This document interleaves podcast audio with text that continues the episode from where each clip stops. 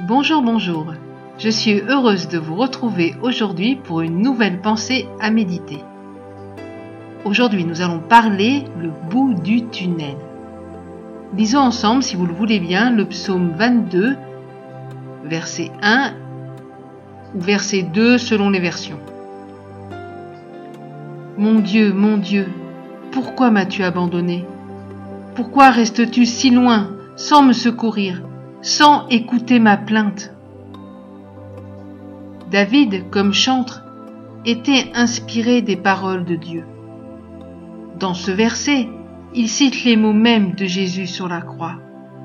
Ultime moment où le Fils et le Père ont été séparés parce que Jésus portait sur lui tout le poids du péché du monde.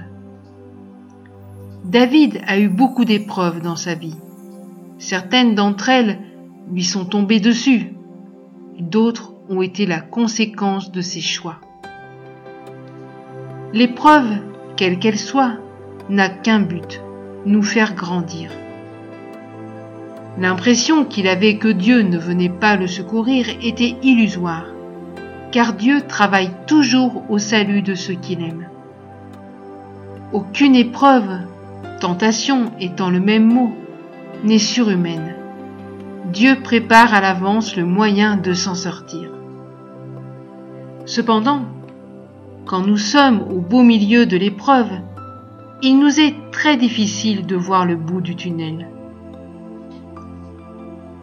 Seule la foi dans cette promesse peut nous aider à faire un pas de plus vers la sortie, à continuer encore et encore jusqu'à une pleine victoire. C'est dans ce temps d'épreuve que tu vois vraiment ce que tu as dans le ventre. Elle fait le tri entre ce qui est de la grâce de Dieu en toi et de ce qui est encore des choses qui doivent changer. Personne n'aime être éprouvé. Pourtant, l'épreuve a ceci de positif, c'est qu'elle nous remet à la mesure de qui nous sommes, des êtres humains, complètement dépendants de la grâce de Dieu. Alors je voudrais revenir à notre David, l'homme selon le cœur de Dieu. C'était un battant qui avait remporté de grandes victoires. Et il était un peu la vedette en Israël. Ce sentiment d'abandon, purement fictif d'ailleurs, parce que Dieu veille sur les siens, le ramènera à la juste réalité. Sans moi, vous ne pouvez rien faire. Alors, courage mon ami, tu es un pas de plus vers la sortie du tunnel. Soyez pleinement bénis, je vous souhaite une excellente journée. Et n'oublie pas, tu es à un pas de plus de la sortie du tunnel.